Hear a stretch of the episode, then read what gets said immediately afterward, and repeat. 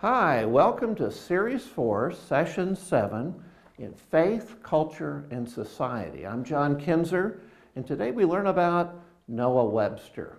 Noah Webster, uh, many people have heard of him as the father of the dictionary, and that's true. He worked on a 70,000 word dictionary from 1808 to 1828, copying in his own handwriting the entire dictionary. The original dictionary is the American Dictionary of the English Language. So he was focused on the differences of American words from the English words. Very interesting. Not many people know, though, that he also wrote the famous Blueback Speller. This was selling over a 100 million copies in the next 100 years. That's right, a million copies each year for a 100 years. Hard to believe that a book uh, was printed like that. For that, he was known as Schoolmaster to America. That's the Blueback Speller. In addition, Webster wrote 13 textbooks on various subjects. He was fluent in 26 languages. He was an accomplished lawyer. He had seven children. He was active in the politics of Connecticut and uh, served in the legislature nine terms. He started three newspapers and he helped to found a college, Amherst College in Massachusetts. I don't think he had much free time. Did he ever sleep? Noah Webster became a Christian in 1806 at the age of 48. This is uh, an, an account of, of what he wrote as he became a Christian, and this experience changed his entire life. All his activities changed. Here's his writing. Quote, about a year ago, an unusual revival of religion took place in New Haven, and frequent conferences of private meetings for religious purposes were held by pious and well disposed persons in the congregational churches. I, uh, I was not happy with these meetings, being apprehensive that they would, by affecting the passions too strongly, introduce an enthusiasm or fanaticism which might be considered as a real religion. I expressed these fears to some friends, particularly to my family, uh, inculcating in them the importance of a rational religion and the danger of being misled by passions. My wife, however, was friendly to the meetings, and she was joined by my two eldest daughters, who were among the first subjects of serious impressions. I did not forbid, but rather discouraged their attendance on these conferences. These impressions I attempted to remove by reasoning with myself and endeavoring to quiet my mind by a persuasion that my opposition to my family and the awakening was not a real opposition to rational religion, but to false religion. I continued some weeks in this situation, utterly unable to quiet my own mind and without resorting to the only source of peace and consolations.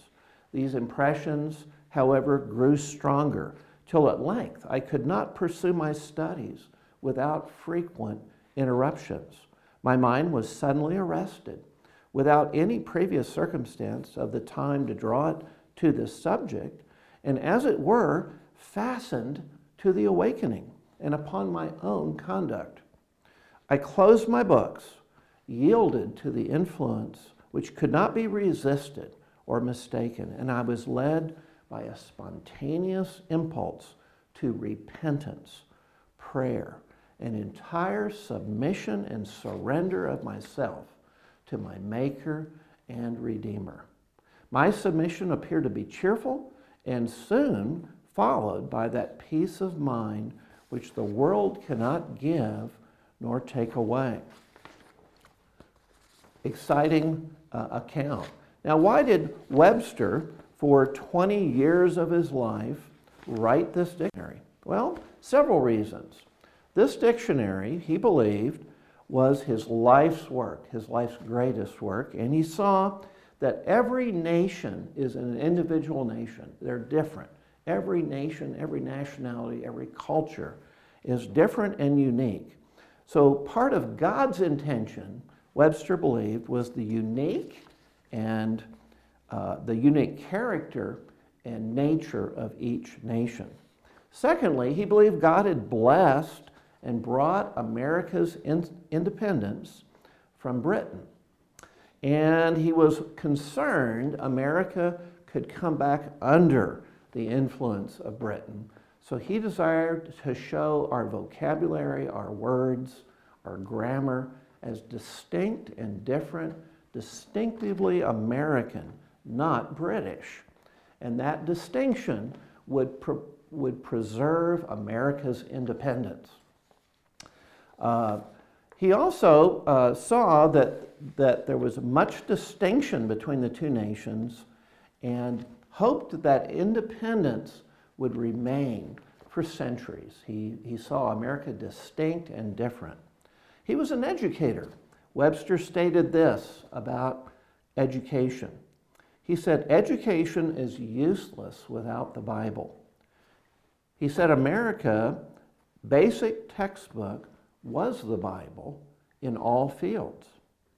He also said, God's word contained in the Bible has furnished all necessary rules to direct our conduct. He said, In my view, the Christian religion is the most important and one of the first things in which all children under a free government ought to be constru- uh, instructed. No truth is more evident to my mind than that the Christian religion must be the basis of any government intended to secure the rights and privileges of a free people. He believed that civil liberty depends on biblical ideas and principles. Listen to this quote The religion which has introduced civil liberty is the religion of Christ and his apostles, which enjoins humility, piety, and benevolence which acknowledges in every person a brother or a sister and a citizen with equal rights. This is genuine Christianity. And to this, we owe our free constitutions of government. The moral principles and precepts contained in the scriptures ought to form the basis of our civil constitutions and laws.